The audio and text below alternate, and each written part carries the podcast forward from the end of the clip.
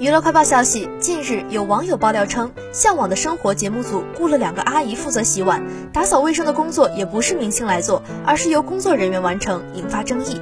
对此向往的生活导演张航熙发布回应洗碗阿姨不会是我吧？否认这一爆料。导演这幽默感也是杠杠的。对于网友表示前几季都有明星洗碗的镜头在接下来播出的几集中剪进去洗碗的镜头就可以澄清了。